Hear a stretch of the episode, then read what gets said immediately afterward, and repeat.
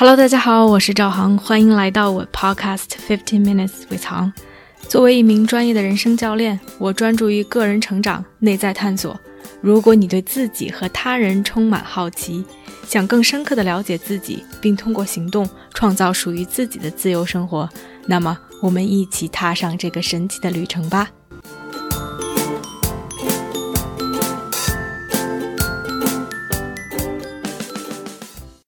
Hello，大家好，欢迎来到这期的 Podcast。这期是我们的一期 Special Edition，就是一期特别节目。常听我 Podcast 的朋友们都知道，普通的节目就是我一个人单口说，大概十五到二十分钟，也比较无聊。然后今天我请来了一位嘉宾，也特别开心，我的节目里可以融入不同的声音。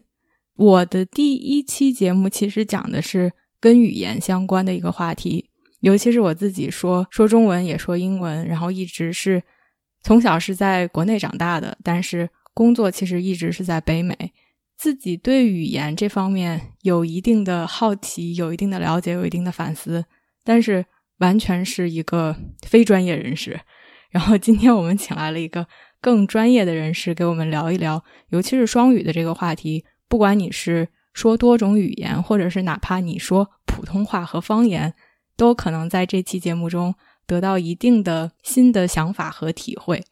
然后今天就是他哒，我们这期节目请来的嘉宾是新安，也是另一个播客《Struggle with Me》的三个主播之一。他在荷兰的一所大学里面，现在是博士在读。新安可以跟大家 say 个 hi。Hello，大家好，很高兴来到这期节目。一说起双语这件事儿啊，我第一个出现在。我脑子里面的其实是几年前的一个非常小的一件事儿，但是依然现在记忆犹新。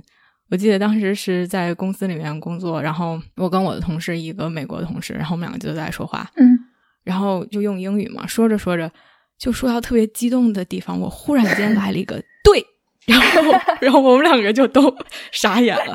然后就开始，我就开始狂笑，然后他也开始狂笑，然后我就说，I just spoke Chinese。我说我忽然间我说了一个中文字，他说，他说我我意识到了，然后这件事就过去了。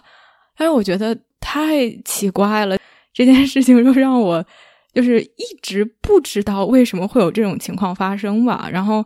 嗯，也也也想听听从你的这个专业的角度。嗯，是一个研究双语的这样的一个专业学者，然后从这个角度来讲，这种事情，哎，这是一个什么样子的？我们我可能我自己想象中，这两种语言在脑子里面感觉是在不同的地方待着，就感觉，然后就怎么可能说着说着英文，而且是很流畅的交流，会忽然间冒出一个中文词？嗯，对，想听听你的一个。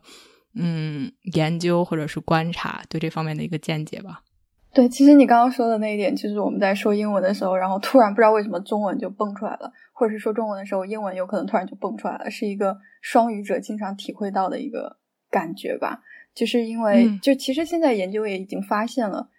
每一个双语者他其实两个语言都是时刻激活的状态，就说他并没有一种语言是被完全的关掉。然后，当你在说英语的时候，你的中文它一直在旁边待命；然后说中文的时候，英文也在一直待命，就它不会有一个完全的关掉的状态。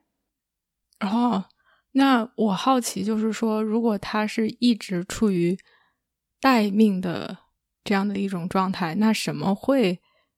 就是把另外一个会激活呢？其实像你刚才说的那种，就是你跟同事聊天，然后情绪很激动。然后这种时候，你在两个语言的控制上面呢，就可能会稍微有一点放松，然后你就突然就把中文给冒出来了。这种时候是有可能的。不过更常见的可能呢是，比如说中文的词跟英文的词有一些是介词嘛，比如说 sofa，然后沙发这种，它们听起来稍微有一些相似性。那么这样的词呢，就更有可能引发你的激活。如果你一直在说这种介词啊，可能你的啊中文就会被激活的程度稍微高一点。还有呢，就是当你听的时候，这个现象是更加敏感的啊。之前就是有一个非常经典的实验呢，它就是拿俄罗斯人，就是说说俄语的人和就是俄语和英语的双语者来做实验。然后呢，他们让他听的词呢是，就是你要拿起来一个 marker，就是 marker 那个词呢，在俄语里面是尺子的意思哈。然后呢，因为 marker 听起来很像 marker，对不对？英文的 marker 前面部分听起来很像。然后当他们听到 marker 这个俄语词的时候呢，他不只是去拿那个尺子，他还会去看向那个马克笔，就是那个 marker，他会有那么一瞬间，他会他会他会有一瞬间的混淆。诶，他是让我拿什么来着？嗯。然后这个实验呢，他是用那个他是用一个眼动仪去做的，他就是会去看他。就在听到那个词的时候，他的眼睛到底往哪边看，然后就发现这个人其实是稍微有那么一瞬间的犹豫的。这就说明，当他在听俄语词的时候，即便整个句子都是俄语的，就说你拿起那个 marker，但他还是会想到英语来。嗯，所以就是说，一个是可能我我刚才形容的那种情况是说，当我所谓的走神儿了，或者是哎，当我这种自己心情比较愉悦，我的这种控制的。嗯，这种专注力下降的时候，它有可能会被激活。然后，另外其实更常见的是，在比较有类似的发音的时候，对，会让这种另外一个所谓的系统吧，因为另外的语言系统被激活。对，因为呃，如果两个词的声音是很像的话，对于双语者来说，它其实是一个，它这个词的 identity 是模糊的，就是嗯嗯嗯。对，然后当尤其尤其还有就是在阅读的时候，比如说中文和英文里面有很多词，日语不都是用汉字嘛？那么你在用一大段日语在读的时候，如果是中日的这种双语者呢，他同时他的中文的激活也会也他的中文也会被激活，因为汉字。就比如说呃日语里面有些词啊，它是用这个汉字来表示这个意思，但到中文里面是另一个意思，那这个时候两个意思可能都会被这个双语者激活，在脑子里面打架。嗯嗯。就这种这种词呢，它的这种相似性就会给双语者带来一些困扰，或带或者说是带来一些干扰吧。然后，嗯，就那么，其实我们也会把它说成是一种竞争关系，就是真正的双语者呢，他脑子里的两个语言呢是时刻在互相竞争的。那如果是这样的话，其实我还挺好奇，那如果是这两种状态没有一个是被抑制的话，那。为什么大多数情况下，我还是能比较流畅的用中文表达，或者我比较流畅的用英文表达，而不是随时都会被激活？嗯，这就是双语里面最值得研究、最有趣的一个现象。这就是为什么那么多人想要去研究双语者，就是他们脑子里面虽然有两个不停在竞争的东西，他们还是能切换自如，然后正确率还是很高，呃，语言能力似乎还更强，就是大家会好，大家会觉得很神奇。那其实呢，就是因为双语者的脑子里面还有另外一套控制的机制，就是我们在虽然两个虽然两个语言都在我们脑子里同时存在，他们互相打架、互相干、互相干扰，但是呢，我们脑子里面有一个啊类似于开关一样的东西，或者说是叫标签，它贴了这个语言是中文，那个语言是英文的这样一个标签，然后我们可以用这个标签去自主的做一些控制，嗯。当然，关于控制的具体机制呢，现在有很多很多不同的研究了。呃，是有有的有的研究呢是说是抑制，就是我们把无关的信息可以主动的用我们的大脑呃认知方面的功能去抑制住它。所以，比如说我们说中文的时候，即便中文和英文都是激活的，但我们会主动的抑制住，我们会根据当时的情况主动的去抑制住英文。所以，就是现在的研究发现是一个抑制的这样的一种状态，是吧？如果如果详细说的话，有的是说是抑制，有的是说呢是呃根据 threshold 去调。就比如说俄罗斯和英语的双语者，如果他们听到了刚才那个词 marka 是尺子的意思，但是呃这个时候呢，因为 marka 呢，它可能在语音上面跟 marker 还是有一些细微的差别的，对吧？即便是刚听到前面的辅音的时候，它也能够听到一些细微的区别。那么这些细微的区别呢，就能够。告诉你的大脑说，哎，这个词可能更可能是一个俄语词，那么呢，他们就给俄语词的激活程度上加分，然后这个俄语词的激活值就高一点，然后相对来说，英语这个词的激活值就低一点，然后激活词激活值越高的这个词就越有可能被我们的大脑选中，这也是一种机制。嗯，嗯现在不同的双语模型呢，它其实是嗯假设了不同的控制机制的。但是最常见的一种说法呢，它是说我们是怎么控制我们的语言的呢？是通过抑制另外一种语言来实现这个语言的自由的切换的。我就在想，抑制是一种什么样的状态？就是我现在好像有一点难去想象吧。就是比如说，我现在在，嗯，我现在在说中文，然后我的英语是激活的，但同时也是被压抑的。对的。然后直到我把这个，就感觉像开车，就是啊，我直到我把这个，嗯，刹车给放开，就是让英语也去激活。对的，是这样的一种这样的一种感觉吗？嗯，就是感觉是一个，就是按按理说，那其实是一个非常嗯自主的调节，就比较主观的，我是可以去调节的，还是说其实是比较嗯 subconscious？我其实不太知道，但是这件事情在潜移默化的发生，我不知道这两种有没有说，哎，到底是是自己主观的呢，还是说好像是双语者？嗯，就自然而然形成的这么一个机制。大部分的场景下，这个发生都还挺自然的。我觉得你作为双语者的话，也没有一直在觉得自己在拼命的抑制什么东西吧？就平时是没有这种感觉的。对，嗯，可能我觉得可能稍举一个小例子更好的理解吧。啊，比如说我们有一个很经典的实验哈，就是他们这个实验呢会邀请一群，比如说中文和英文的这个双语者来到实验室来做实验。他们给，然后他们给这些被试呢，呃，看一些图片，然后要求这些被试呢用中文去说出这些图片的名字。好，他们就用中文开始说说说，然后突然呢，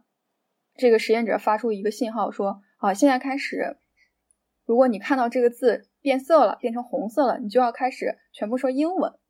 然后这个，嗯然后这个被试呢就开始突然切成英文。然后这时候实验者又说：“啊，变回黑色，你就要再说回中文。”然后他就要再说回中文，就是在这样不断的切换这个语言，我们就去看这个被试的反应是怎么样的哈。然后就发现呢，先让你猜一下吧，你觉得是从中文切到英文比较容易，还是从英文切到中文比较容易？哇，天呐，啊，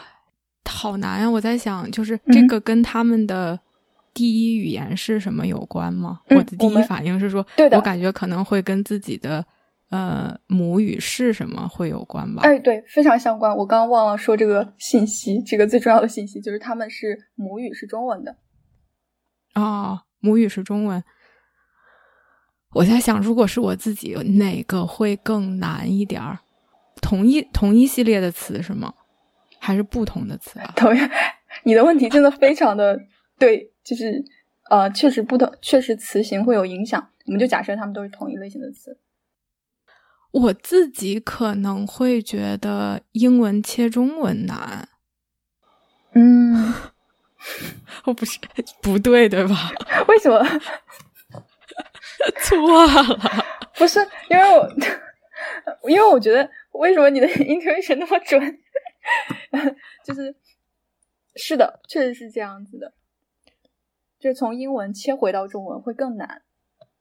然后为什么呀？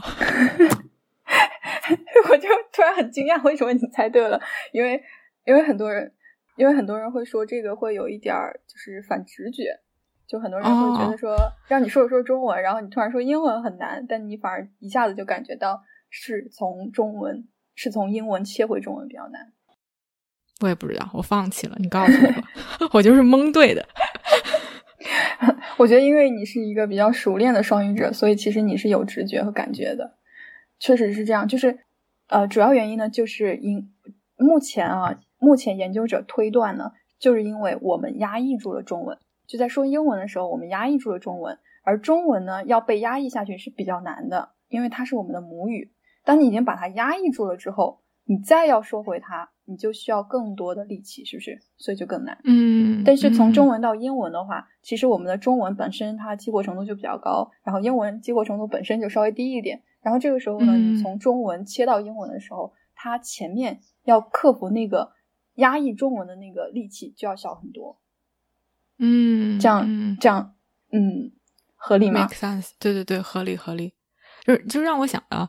我不知道这个是不是适用。在这个场景中啊，就是因为我在想外界环境对这个压抑和激活造成的影响吧。因为我我忽然间想到特别好玩的是，我是北京人，所以我没有方言，但是我是在南京上的大学嘛，然后就大家全都有方言，而且就是各种稀奇古怪的，尤其是江苏，大家说话一个地方就完全都听不懂的这种。然后，嗯，我觉得特别有意思的一件事是，当我们每次假期回家，就回家之后，大家肯定都说方言，然后假期从家回到宿舍了，就是哎，又开学了。就觉得前两天大家说话都怪怪的，就是大家好像还是还沉浸在原来的那个环境中。然后我不知道是不是说，哎，环境在这个里面起到一个什么样的一个作用？对，非常重要。就有一个说法是，双语者呢，他其实不是一直在一个状态中的，他是在一个摇摆的连续统的状态中。就是你会说两种方言也好，两种语言也好，你一个状态的极端就是你是一个 monolingual。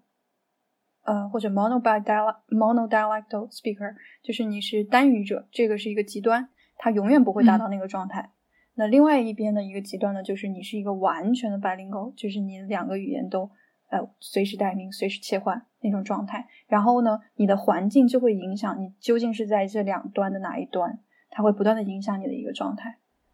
然后，如果你嗯，如果说你如果说你是在一个纯英文的环境中。那你可能现在英文的激活程度就比较高，比较接近一个英语单语者的一个状态。但如果你在一个英语的环境中，但是呢，你的对话对象是一个双语者，恰好又是一个中英双语者，那么可能你中文相对的激活程度也要高一点。它会不断的被你的身处的环境，还有跟你对话的人，还有你所聊的话题所影响。嗯，明白。那我在想象，就比如说。我刚才举的那个例子吧，就是哎，我的室友他们其实是方言和普通话双方算是等于对对，然后感觉刚从哎家乡的环境回到了学校，开始说普通话的环境，其实两对就还还好像有一点残留吧，就是这种这两种其实就是方言没有被完全抑制的情况下，可能就会不自然的被带出来。对的，我觉得是。嗯，虽然关于双方虽然关于双方言的这个研究很少啊，不过我的直觉是应该是这样子的。对，就因为你刚才又说跟我们说话的这个说话的这个对象有关嘛，就是哎，我们在跟谁说话，可能我们也会选择，哎，这个时候需要去抑制什么，或者是这个时候，嗯，不用去抑制什么。因为我想起来之前，就哪怕。我认识一些老外，其实会说中文，但是我觉得我一看到他们的脸，我就想说英文。对的。然后 他们哪怕就是他们可想练中文了，然后他们还会跟我说中文，就形成了一个非常怪的 这样的一个情景，就是哎，我是一个中国人，然后我在跟他们说英文，他们是一个老外，他们在跟我说中文。对。然后就是这个也算是一个环境的一个一个刺激嘛，就是哎，看到他们的脸，我们就觉得应该说英文，然后中文在这个时候就被抑制了。是的。哦，挺有意思的，挺有意思的。甚至你的心理预期就是也会有影响嘛，还有你的文化认同都会对你的语言的激活有影响。比如说，你可能更认同啊北美的文化啦，那那你有可能你的英文的激活程度就会稍微高一点。嗯，对，其实其实这些东西都是相关的。有意思，因为我在想，就比如说这个。起码对于我来说吧，还跟我最开始接触到这个词是个什么词，在什么语言系统下接触到这个词有关。对，就哎，我可能学这个是用中文学的，那我就会，我可能都没有去想吧，它的英文是什么，直到我需要去用的时候。嗯，然后另外的一些词可能是在英语的环境下学的，我的中文可能就好像不自觉的被。压抑了，对对对对，确实有，因为一个词它的构成是两部分嘛，一部分是它的意义，然后一部分是它的形式，就是它的听起来是什么样的，或者说它写出来是什么样的，这是它的形式。嗯，那我们要做的就是把这个意义跟这个形式联系起来嘛。那对于双语者来说，就相当于同一个意义，就可能就对应了两种形式嘛，中文的形式和英文的形式。那如果你最早的时候，呃，比如说你小时候学说话的时候，你看到一个苹果，然后。你家里人就告诉你这是一个苹果，那么你就把苹果这个声音跟苹果这个东西就联系起来了，自然而然建立了这样一个联系。你后来到英文课上，你再去学苹果的时候，老师会跟你说啊，苹果 apple，这个时候你可能就把 Apple 跟苹果之间建立了一个联系，而不是直接把 Apple 这个词跟苹果那个东西建立一个联系。嗯，所以说很多不是很熟练的双语者，他可能一开始的时候他会啊倾向于先翻译成中文这样子，就是中文词跟英文词之间的联系，来帮助他们学习英文。嗯嗯，明白。就我感觉像是一个，就是我现在脑海中出现就是一个三角吧，就是对 A 苹果，然后下面有中文和英文。那一开始不管是建立的和哪一个形式上面的连接，嗯可能都会稍微强一点，直到好像这三者开始更自由的流通了，然后才会说哦，那我把某一个抑制了，然后这个就会直接建建立一个形式和词汇上面的一个连接。对，就呃是像你说的，它是一个动态的过程，就是随着你英文水平越来越高呢，你可能就不会把这个英文的词联系到中文的翻译上，而是直接把那个英文的 Apple 这个形式连接到那个词义上。那这样的话，你在说英文的时候，你就越能达到一个比较接近英文本身单语者的一个状态。就是你不需要通过中文激，你不需要通过激活中文，不需要流经中文，然后再能达到那个意思。嗯嗯，所以那如果我我猜测啊，就是如果小时候就是一个在一个双语的环境下，就是他们一开始学语言，嗯，就是接触到两种或者甚至多种语言这样的一个情况下，那他们就这个词在他们的脑子里面存储的，那全部其实是苹果这个东西和和苹果之间建立连接，和苹果这个东西和 Apple 之间建立连接。我我不知道，我怀疑小孩在学语言的时候，他们会知道中间的翻译吗？还是说，嗯，完全是一个形式和词之间的连接啊？如果是确实，如果是呃他小的时候学的语言的话，直接建立联系会比较容易，就直接在意义和另外一个语言的形式之间建立联系会比较容易。就是其实，在成年人学外语中也是一样的。嗯，就有些老师呢，他比较有技巧，他可以整堂课全部用英文去讲，就是这种现在比较推崇的这种进入式的教学，其实也会嗯比较好的帮你直接把英呃英语中的这些形式跟意义建立上联系，而不是通过翻译来帮你学会。嗯嗯。嗯，你觉得在我不知道这是不是超纲了，嗯就是就是那这两种不同的，就对于成年人来说，这两种不同的学习语言的方式嘛，其实一个是说，嗯、更偏向于翻译，我因为我更熟悉我的母语，然后嗯。我的母语和一个外语之间，我把它们这两个词汇进行连接，嗯，然后另外一种学习方式是，可能我直接把一个外语词汇和它的这个表达的意义嗯。先进行连接，而其实可能我都不知道它的中文，就是或者是我无法精确翻译成它的中文。嗯。如果这两种有什么哪一种对学习语言更好，可能各有各的好吧，但是说哎哪个可能更容易上手，或者他们之他们这两种有什么利弊，嗯，我不知道这是不是 超纲问题。这个确实确实我没研究过这个，也没看过太多这方面的文献。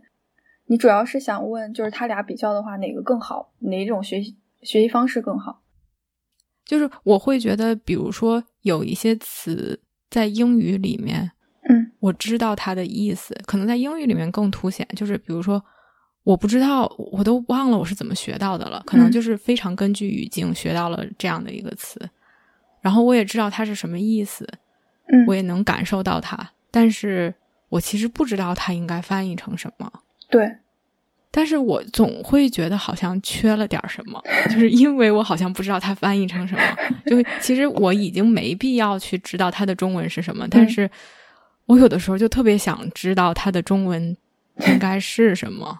就是这是学双语的人的一个 通病吗？或者是说，就是我这个是没意义的一件事儿吗？还是其实它会有助于对这个语言的了解啊？我不知道它是不是对有助于对这个语言的了解，因为你你本身掌握了这个意义，就是通过英语掌握的嘛。我是在想，嗯嗯对于你来说，是不是如果有一个中文翻译的话，你对这个意义会有一个更好的掌握，就是你觉得嗯它更完整了。嗯，因为我嗯我确实嗯也有我也有这种感觉，就是找不到中文的这个翻译的时候，有时候觉得很捉急。嗯，呃，那我在想，就比如说，在学语言的时候，如果我学的是同一个语系的语言，假如说我是一个英语的，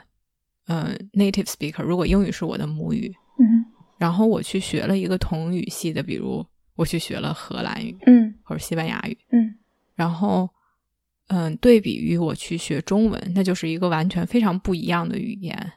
嗯那这在这个过程中，我会觉得，那同一个语系的是不是更容易混淆？我我觉得很矛盾吧。我一方面会觉得，哎，可能其实更容易学，嗯但是另外一方面，我会觉得，那他们又很类似，那是不是就更容易不被抑制，或者更容易被激活？那是不是就会更不容易学？就是哎，这个到底是一个什么关系？尤其是说对比于学两个其实完全不一样的语言，嗯你也没有什么可混淆的。嗯，我觉得你刚刚那个问题都特别好，就是是很 solid 的 research question，就是呃，你刚刚第一个问题就是说他们学起来会不会更容易？这个是有比较明确的答案的。就两个语言相似的话，其实学起来会更容易的。就好像你想象一下，你会说普通话，然后让你去学粤语，啊，嗯对比嗯于你会说普通话，让你去学日语，其实是很不一样的。你学粤语肯定会更快一点。首先啊，它的书写是一样的，然后它的嗯词很多意义是非常接近的，然后它们都是同源词，就是它们历史上就是有根源相关联的词，你学起来是会更轻松的。嗯，至于说这个激活与抑制的这个关系来看呢，现在没有一个明确的答案说哦这两个语言更接近，所以呢激活就比较严重啊，这个抑制比较难啊，就会有更多的干扰。现在没有一个明确的答案，还没有研究直接这么说，嗯。但是大家嗯都推测是这样的，它似乎是被默认的，就是因为虽然大家没有直接去做实验去去问啊、语言的相似度是怎么影响这个激活关系的，但他们会看语言相似度下面的小的点，比如说呃，如果这两个语言它们都是用的字母去写，对比于一个语言用字母，一个语言用汉字去写，那么用字母去写的语言呢，当他们在读的时候，激活和干扰的作用就会更大。那这两个语言，就是现在的研究一般会关注这种比较小的点，或者说，嗯如果一个语嗯言，就比如说荷兰语、英语，它们两个中间有特别多的同源词，就很多词，你一看那个荷兰语，你就会猜到它的英文意思。那这样的情况下，荷兰语跟英语之间，说荷兰语和英语的人呢，他们的这个激活和干扰也比较大，相对于没有那么多同源词的语言来说。嗯，就是我我在想，如果把它放到一个日常生活中，会是一个什么样的场景？因为听起来有一点矛盾嘛。因为嗯我会觉得，如果两个干扰比较大，那是不是就不容易学了？就是那那会不会就会觉得，哎，说着说着就不知道该 说什么了？就是会有这种感觉吗？还是其实呃无关？其实，在学习上面的话，其实学习和激活和干扰这个事情呢是两回事儿，或者说是两个 process。嗯，嗯，学习的话呢，确实是会更容易。那么干扰呢，确实也是更多的干扰，但不代表他们学的比较慢。嗯，嗯他们会学得更快。嗯但干扰的话，他们是有其他的方式去处理的。我们可以把这个问题呢更加的简化或者推向极端一点，就是我们来比较单语者和双语者，对不对？那我们会说双语者，因为他有更多的意志和激活等等，他们语言能力就差吗？相对于单语者来说，他们就有这个 disadvantage 吗？就好像是没有的，嗯对不对？我还觉得他们更强呢，这也是我自己就是 随便乱说，对，但肯定没有，我不会觉得他们不如单语者吧？嗯、，对，就是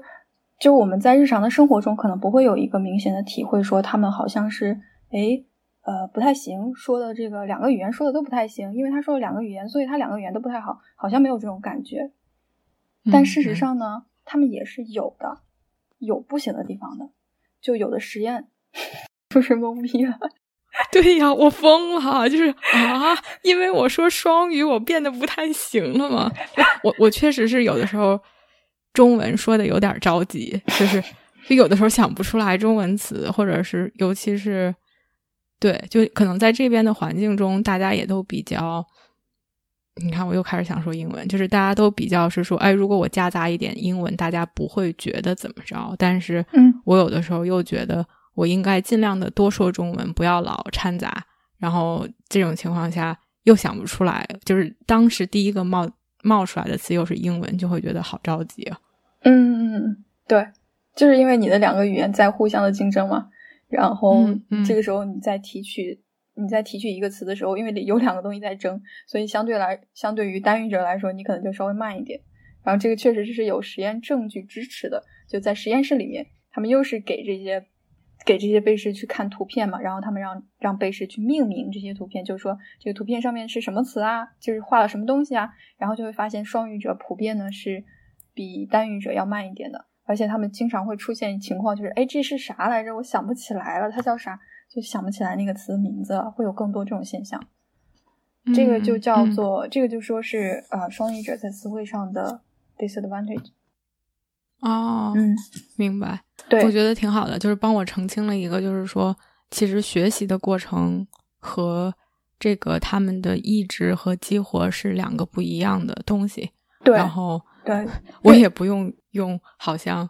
因为比如说，我不知道那这样是不是说大家也不用去顾虑，就说啊、我现在英文其实说的一般，然后我要再学一门语言，那不全都乱了吗？不会就是其实不会有这样的一种现象发生。对，它不会，它不会真的干扰到你正常的交流。它其实反而反而是已经有研究来说明哈，如果你是双语者，那么你在学第三门语言会比单语者学第二门语言容易。而且双语者和多语者的这个，就是不但他们的学习语言的能力更强，而且他们对语言的呃语言认知上面的能力也更强。就他们会有更好的 metalinguistic knowledge，就他会更多的意识到这个音和能和另外一个音组合，然后哎，他可能就意识到，哎，汉语是有四个声调的哦，英语没有，或者他可能更好的意识到，这个词能跟那个词组合，在语法规则上有一些新的认识，然后他能更好的就是 play around，去去能更好的去运用，去去玩这些语言规则，他们可能能更好的做到这些。就是你绝对不能说他们的语言能力更差，但是呢，当你去做具体的词汇考察的时候呢，他们确实有一些表现是不如单语者的。嗯，明白，就是说，可能双语者或者多语者跟单语者相比，他们在辨别词汇上，我感觉像是一个，嗯，在我现在脑子里面呈现的是一个怎么说，micro 和 macro 吧，就是一个更嗯广度和一个所谓的精细度，就是哎一个词他们可能会比较慢，但是对于语言的认知会更好一些。对语言的整体应用可能还是比较好的，但是在具体的某个词汇的提取上啊，因为它有竞争啊，或者某某个词汇或者是某个点的提取上，他们可能会稍微比单语者慢一点。为什么他们为什么双语者会对语言的认，就是就好像因为我是双语者，我就自然而然的对语言有更好的认知，我感觉是这样的一个概念。嗯，然后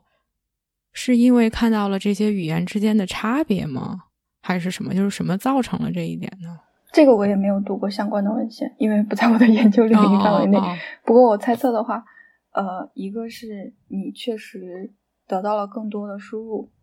你掌握的语言规则，你了解到的音，两个不同语言的音是比单语者要多的，你掌握的语言规则也要比他们多，你有更多的输入，也就有了更多的练习，所以你也有了更多的意识。另外，也像你去说的一样，就是你可以不自觉的，因为两套都在你的脑子里，所以你可以把这些东西不自觉的就加以比较，然后你可能会偶尔就会琢磨说，哎，这个音，这个英语里这个音，哎，听起来还跟汉语里面这个挺像的，或者说，哎，好不像哦，就是可能会无意识的嗯就会去对比和琢磨这两个语言。嗯因为来到这边，经常要呃，偶尔也会输入一些荷兰语，我就会偶尔就会去听那些荷兰人讲英语的口音是怎么样的，然后荷兰人发音的哪些特点，就是会有一些不自觉的感觉，就是因为有了荷兰语的输入，我就会不自觉的去关注到这些。那你会说荷兰语吗？不会，那你觉我只会说一点点。是语言的意志和激活吗？还是学习？可能都有吧？但是就比如，起码我自己体会还挺深刻的，就是我去了美国之后，我英语真的是就是突飞猛进吧，就肯定是在有有一段时间是提高的非常的快，然后嗯。也是因为、哦，那我工作的环境就全部是英语环境，然后我跟人嗯。聊天、跟人说话就都是用英语，嗯会有一点潜，跟之前所谓在国内学习英语是非常不一样的一种过程。就原来可能啊，做什么阅读理解完形填空，就是更是为了考试，然后那种是运用，我会觉得有一个提高吧。就是这个环境。但有我又会觉得，就比如说，那完全只是沉浸在这个环境里面，而没有主动的去学习，那他自然而然就会学到吗？嗯，你沉浸在这个环境里，是指你听也用这个环境，说也在用这个环境，对吧？那这样本身就是一种练习，就是在是一就是一种学习。就是语言这个东西，最好的学习方式就是你去用它，它并不是课本上的知识要一定去死记硬背的，它就是一个可以说是技能吗？嗯，是它就是一个必须要应用才能发挥作用的东西。但我觉得就是英语不一样的是说，我会觉得我有一定的基础吧，就是最简单的、最 basic 的东西我是有掌握的，然后呢，我在这里面去用会有提高。但假如说我我在想象我把我现在扔到荷兰，就是我什么都不知道的情况下，那哪怕我在听，但是这些东西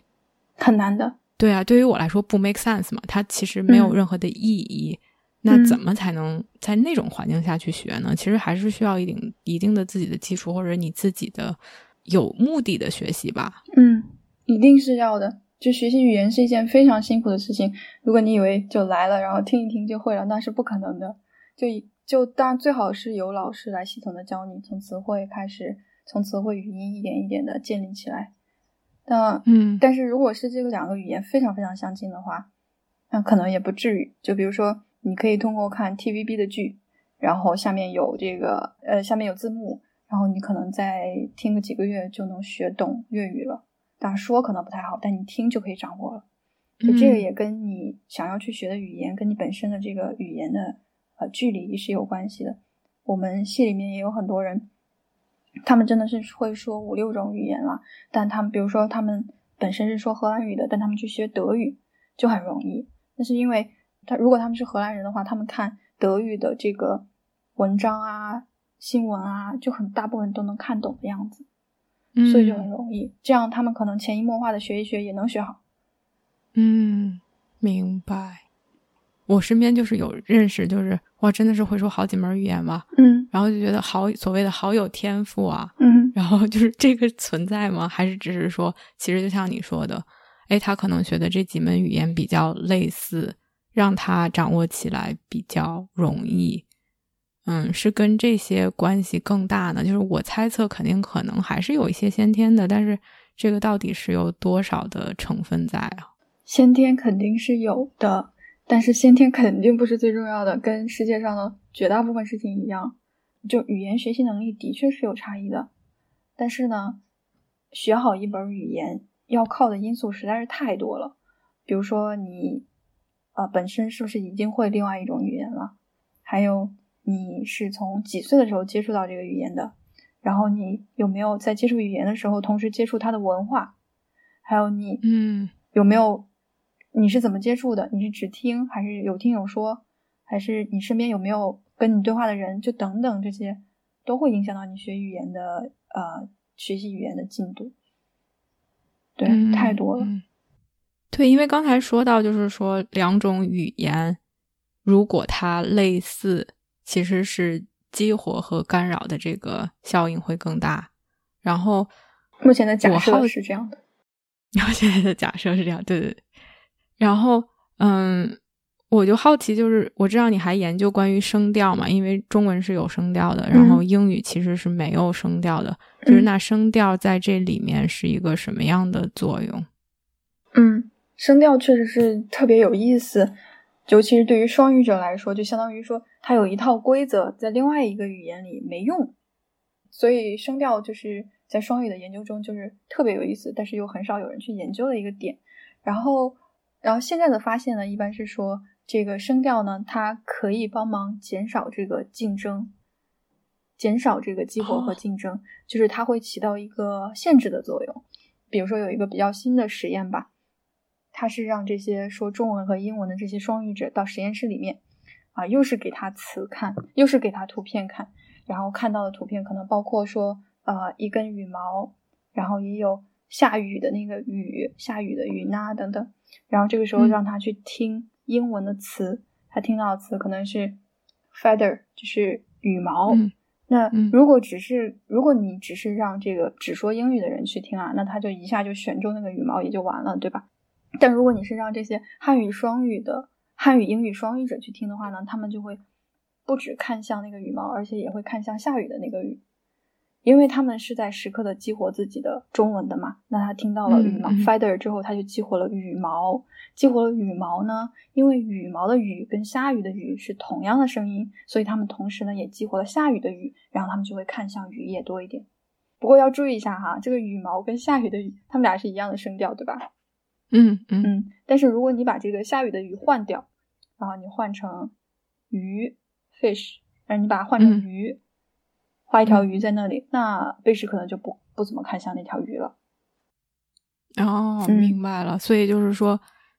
当声调不一样的时候，其实是起到了一个抑制的作用。就是这个这个实验证明的，就他猜测，他其实是证明了，呃，双语者哈在听这个英文的时候，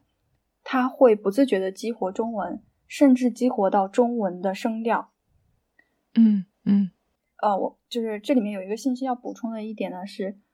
这个激活啊，就是它像是一条，它像是一个 flow 一样，它是会流动的，从它会从英文流到中文，然后再从中文流到其他相似的词上面。那如果声调在这里是不 match 的话，它就不会有更多的激活了，就那条 flow 就断在那里了，可以这样理解，是不是有点太神奇了？不不复杂，我听明白了。我觉得就特别神奇，我会觉得。我会觉得我好厉害，就不是就是就是我会觉得双语者都很厉害吧，因为其实感觉是任何一个词如果有一些类似，都很容易去激活一些东西。但是就我们太强大了，就是我们可以在这种会被连锁激活的情况下，还能自如的交流，就是这件事情太神奇了，确实。这是为什么？这就是为什么研究双语者真的很有意思。所以也有很多呃研究双语的人呢，他们就是觉得太神奇、太不可思议了。他们就会觉得是不是说双语者有什么过人之处？就他们就会去比较说，不只是语言方面，甚至是其他的一些任务上，双语者会不会表现的更好？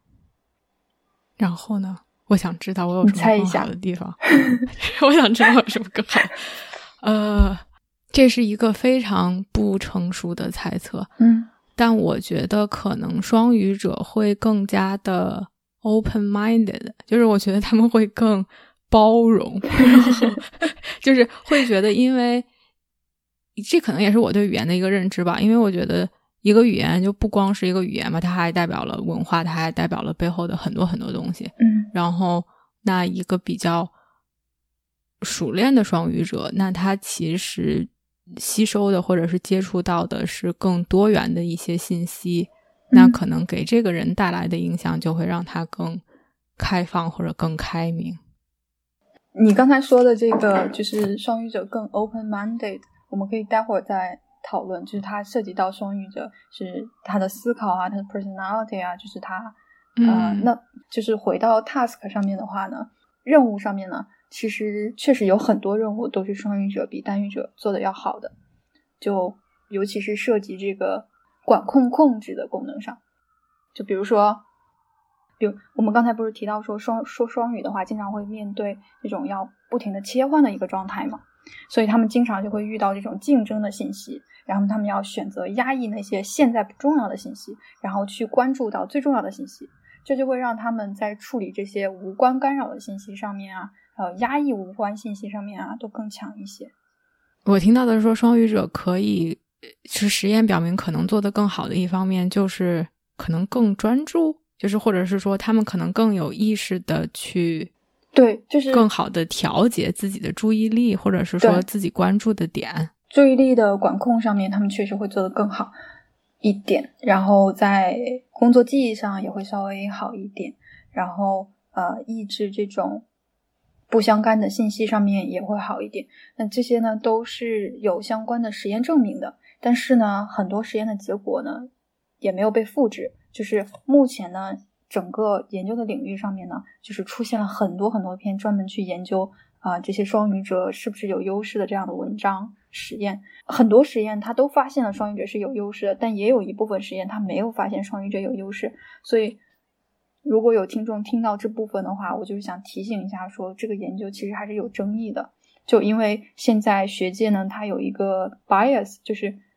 你越是得到这种好的结果的这种，嗯，它越容易被发表出来，越容易被看到。所以其实，在还有存在争议的这种情况下，嗯，也不应该太盲目的认为双语者就是很好很好这样子。嗯嗯，好，可能只是好了一点点，就是好，可能对 对，就是我我我明白，我我还挺。理解的吧，就是说，可能如果有一个假设做出来了之后，没有证明这个假设是成立的，那其实没办法，那那能说明什么？但其实你也无法去否认它是一个对正确的假设，那其实没法发文章，那也得不到大家的注意力吧？就是这个本身可能就有一定的偏差。对，不过有一个任务还是被复制了挺多次的，啊，它叫呃 strip task，就是说就还挺有意思的那个任务。就是说，他会给这些双语者啊去看一个，比如说给他一个汉字“绿”，绿色的“绿”，然后呢，这个绿色的“绿”字呢是用黄色黄色的字体去写的，然后他让这个被试说这个字到底是什么颜色写的，但因为他看到的信息是绿嘛，他看到那个字是绿嘛，但他应该要说黄，这个时候他就被干扰到了嘛，然后他就。可能会纠结一下，或说的会比较慢，相对于那些没有冲突的嘛，他会说的比较慢。那这个任务上呢，是发现双语者确实是会做的更好的，单语者可能更容易被这个汉字的那个绿的信息影响。那其实我听到的一个大概的主题是说，因为双语者经常会面临干扰和抑制的这样的一个选择，嗯，然后这个东西其实是经常被他们使用的一种能力吧。虽然可能不是自主的使用，就是嗯，比较潜意识里面就在使用的，所以在面对干扰或者是抑制的这种 task 这种作业，嗯，作业这种这种情对这种任务的情况下，他们可能会稍微好一点点。对对，而且比如说你给他两个不同不停在切换的任务，他也会做得更好。比如说你先让他，你先给他一个屏幕上有一大堆乱七八糟的东西，然后你说你现在用。形状去分类，然后他们正在用形状去分类，然后你突然就说现在在用颜色去分类，就类似这种啊任务的不断切换，他们也会做的稍微更好一些。嗯嗯，有意思。就对我还想回到，就是说可能关于性格特征吧，就是说。也是我的一个困扰，因为说的好像双语者这么这么好那么好，我觉得 作为双语者有一些困扰，然后其实也跟想说的关于性格特征有关，就是我不知道这是不是一个被证实的事情，但是我自己还还会觉得，好像说中文和说英文对于我来说是中文和英文了，可能别人是不同的，就是在说不同的语言，似乎具有了不同的性格。嗯，然后有的时候难以去打破，就是我我先先不继续延展了，就先先听听这一点，就是哎是这样吗？就是好像说不同的语言就有不同的性格，这个是很多很多双语者都体会到的一个感觉，觉得说不同的语言好像自己就是不一样的人，或者有不一样的态度等等。嗯，其实之前也有一个挺经典的实验的，它是让。他是让日本的那些女生，就是日本日语、英语双语的女生去做实验，然后他让她去填一个句子，填完它，然后那个句子是我的想法跟家人的意愿冲突，然后你去填后半句。当他们用日语去填后半句的时候，他们通常会说这让我很难过，我不知道该怎么办等等。但是如果他用英语去填后半句的话，他会填说。我要按我的来，就是 I do what I want to do 之类的东西，嗯，然后，所以大家就在想说，是不是不同的语言真的给了我们不同的 personality？但是后来呢，又有一系列后续的研究去跟进嘛，然后大家就发现说，其实真正起作用的并不是语言，而更可能呢是文化，就是因为你在说英语的时候，其实你在 follow 那边的文化。西方的文化，但你在说日语的时候，它可能是比较东亚的文化，然后这个文化去影响了他是怎样去看待这个事情的。啊，那后面在做这个实验的时候呢，他可能就会把文化这个因素剥离开。就是你可能是双语者，你两个语言说的都很好，但你从来没有接受过任何西方的文化，啊，你也不看西方的电视啊，不听他们的音乐，嗯，你就只是学了课本上两个语言说的还不错，然后对比于那些既有两个语言又有两个文化的人群，那么啊，既有文化又有语言的人群，他们表现的会更不同，在他们说两个语言的时候。哇，这个好神奇，没想到。那你觉得跟就是？就比如说，跟我在学这个语言，当时我的状态，以及是说我大多数在什么情况下使用它会有关吗？对对对。就比如会，因为我现在的也不算一个困扰，就是我觉得，哎，我其实从小到大说中文，或者起码虽然学了英文，但是除了上英语课，没有什么机会去用。然后我自己的一个感觉是，我说中文就比较偏向于聊天儿。就是比较朋友式的，比较轻松的，然后，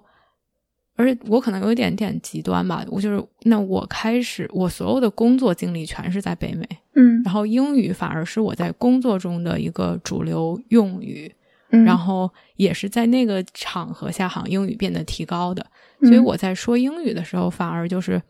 所谓的更偏职场，嗯，然后更 professional，嗯。然后现在感觉在生就是在工作中两种都用，我会觉得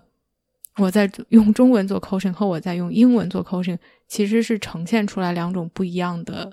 状态，也呈现出来好像两种不一样的性格一样的。嗯，确实，你说的这个场景就是 context，对于嗯你表现的不同有很大的影响。就你当时可能接触这个英语是这样的。场景，然后这你通常使用中文是另一种场景，那么你再次在使用这些语言的时候，就会表现出不同的特点来。这是这是也是嗯被证明了的，大家比较相信的一点吧。就其实单语者也是这样的嘛。就我们在想象我们说话的时候，呃，还有我们的状态，在不同的场景下都是有不同的表现的。比如说我们跟老板说话啊，对比于我们跟家人说话，我们好像似乎也是两个完全不同的人似的，有时候。嗯嗯，就这里的话是场景的作用，那怎么打破呀？就我的困惑吧，就是说也不算困惑，我会觉得，因为我现在真的是在同时进行，然后就是哎有中文客户有英文客户，然后在同时进行的状态下，我会更意识到自己状态上的差异。嗯，然后反正还挺有意思的，就是哎我不管是跟中文客户还是英文客户，我肯定都把这个当成一个。一个非常 professional 的事情，非常嗯嗯专业的一个事情。但我自己会最近的感受是，我好像在中文客户上会更轻松一些吧。但我并不觉得是语言本身说中文更流利，其实反而没有，而是说说中文的时候，我的状态就更像朋友。然后可能就更轻松一些，然后说英文的时候，可能就会觉得哎更专业，或者我应该更严肃，就是会自己思想上有这么一个禁锢。嗯，我现在能想象的可能是多用英文去一些比较轻松、放松、自如的场合，给你的英文使用加一个场景，就是多用英文去聊一些比较轻松、比较闲谈的话题。我不知道这是不是一个合理的建议啊？对，嗯嗯嗯，因为确实也没有做过任何应用相关的研究，也没有看过太多相关的东西，但我是有这样一个感觉。嗯嗯，明白。因为你刚才说是文化的影响，我觉得这太有意思。就是我在想你刚才那个例子吧，就比如说日本的这个小姑娘去用日语和英语去写这个句子，嗯，假如说她不是很认同西方的文化。那她在用英语写的时候，还会写出来同样的句子吗？还是说，因为她不认同，她可能还是会更偏向于东亚文化，或者她自己本身就是？我觉得是一个，嗯，文化认同，就是因为感觉刚才那个例子是说，嗯，文化带给这个人的影响嘛。嗯，然后我在想，他对文化的一个认知会不会就是？作用到就他自身的一个更主动的，会不会作用到他他的身上吧？我觉得肯定会，我觉得肯定会。但我确实没有看相关的研究，但我直觉是肯定会的。而且其实不只是呃文化的认同度这种细微的影响啊，会影就是这种就是他细微的差别上会有影响啊。就是这个人他本身他的一些性格上的特点也会对于就是我们体会到的那种啊说两种语言不一样的那种感觉有影响。就是有研究就说，如果一个人他更加的 open-minded，然后他更加的怎么说更喜欢合作等等，那么他其实是更容易体会到这两种差别的。说两种语言时候的性格上的差别。哦，嗯，就明白，就是一个互相作用，就是哎，他本身的这个人的自带属性也会影响到他怎么体会到这两种语言。对，就是嗯，有些人即便他可能生活在两种文化当中，但他可能也不觉得说，哎，我有什么不同？没有什么不同啊，他可能也会这样。嗯，就是哪怕他有不同，就是他可能自己也不会察觉出来。嗯。因为就是你开始说到说双语的人会对做一些任务会更厉害嘛，嗯，然后就也不能这么不能把它 generalize，但是我会觉得说，哎，那是不是说双语的人会 quote unquote 更聪明？然后或者是说，因为他们锻炼的这些语言的，我可能把他们想象成肌肉吧，就是锻炼这方面更强，然后他们可能会对哎大脑，尤其是比如说我们开始。衰老，然后记忆力开始减退。那在这个时候，双语的人会不会有一些优势在这方面？不管是说保护他们的记忆也好，或者是说像这种 Alzheimer 就阿尔兹海默症啊，对对这些有没有一个优势或者是保护的一个机制呢？对，这个是一个非常非常非常合理的猜测，就也被一部分的研究证实了的，就是说确实说双语。呃，我们在认知上面是有一些优势的，就在我们刚才提到的那些意志控制啊，还有等等，呃，控制功能上面，大脑的控制功能上面都会有一些优势。那么它必然就会影响到我们的衰老的进程，因为我们衰老，我们知道就是我们的认知啊，各方面的功能在不断的老化的一个过程嘛，就是我们的大脑啊等等表现可能就会下降。那么如果你说两种语言有这个练习加强的作用的话呢，据现在的一部分研究证明呢，它是可以。延缓你的衰老，会稍微保护你一点的。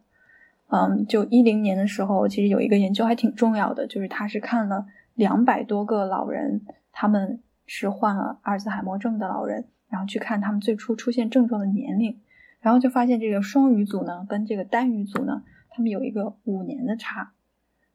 就是对，就是双语组他最初出现症状呢，平均呢是大概七十七岁，但是这个。单语组呢，可能是七十一岁就已经出现症状了。嗯，但是他们，然后他们又就是做 follow up，然后再去看他们的，就是去拍那个脑片嘛，然后去看到底哪部分受损啊等等。他们是发现，哎，这些双语的这些人呢，就是他们脑子受损的状况其实并没有比这些呃单语的人更弱的，就是他们就是某些地方，就比如说，就是可能已经表现出来应该要有这些阿尔兹海默症的症状，但是他们却没有。就说明他们在认知功能上的一些一些训练啊，就因为双语带来的一些训练和益处，真的帮到了他们。但是，但是这个阿尔兹海默症的这个问题呢，也不是被所有的实验都给复制了的，就它并不是一再重现的。有些研究者就没有发现。哦，明白。就是起码这个实验，我听到其实是说，你刚才解释的那一点是说，其实双语者也是在衰老的。就是因为他们的嗯大脑的这个脑片显示出来，他们还是有，对他们是有受 damage，就是受损。然后只是说，因为双语的这个练习，让受损的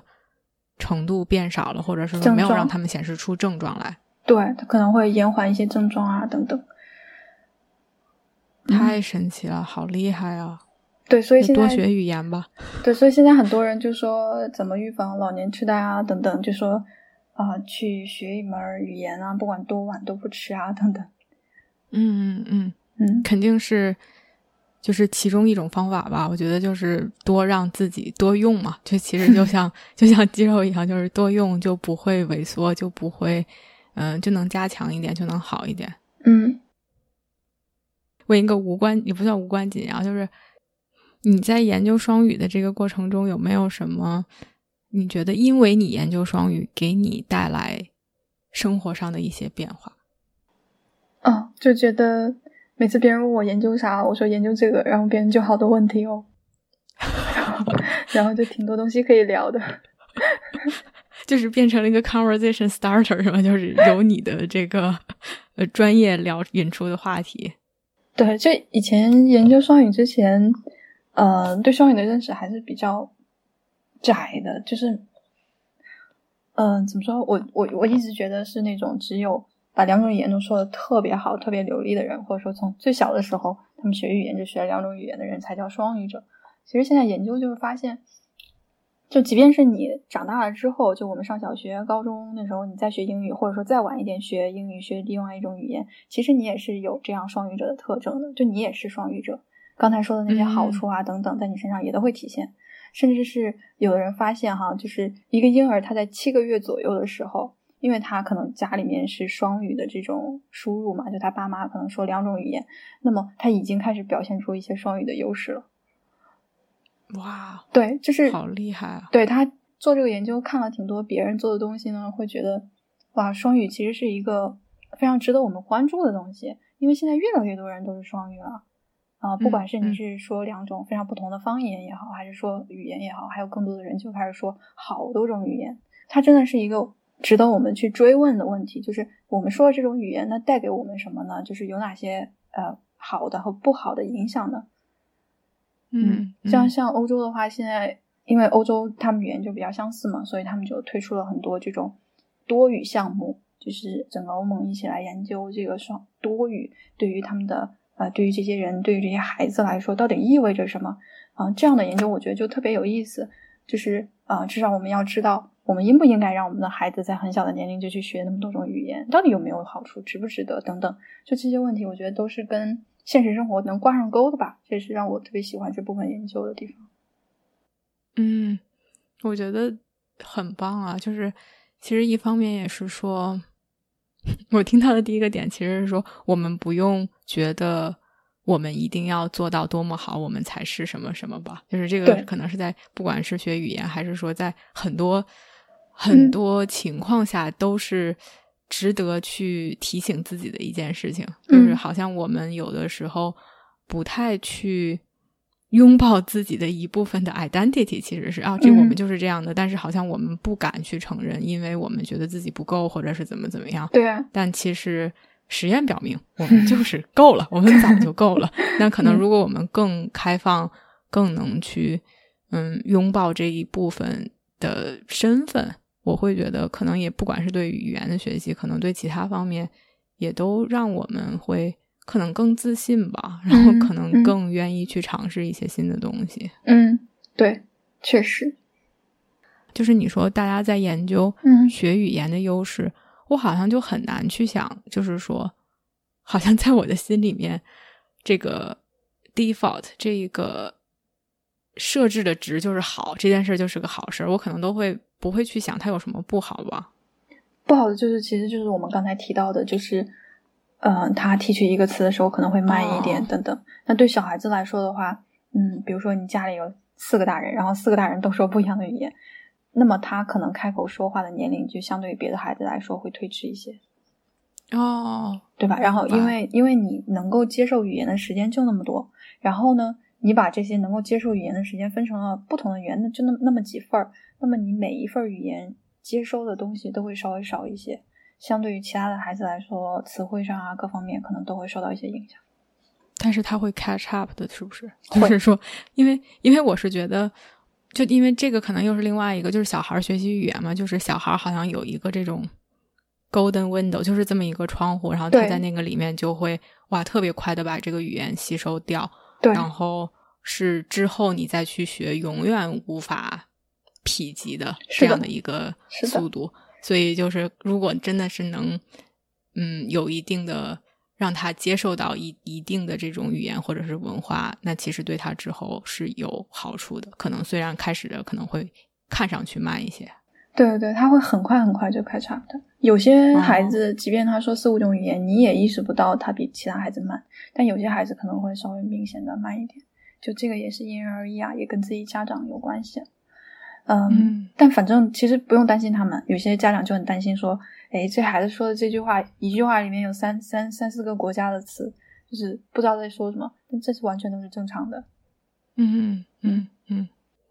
哇，今天特别开心，感谢新安来节目做客，然后也欢迎大家去关注新安他们的节目《Struggle with Me》，然后我也会在 Show Notes 里面写下来节目的名字，然后大家可以去听听他们的节目。三个女生非常可爱，我经常去听。谢谢。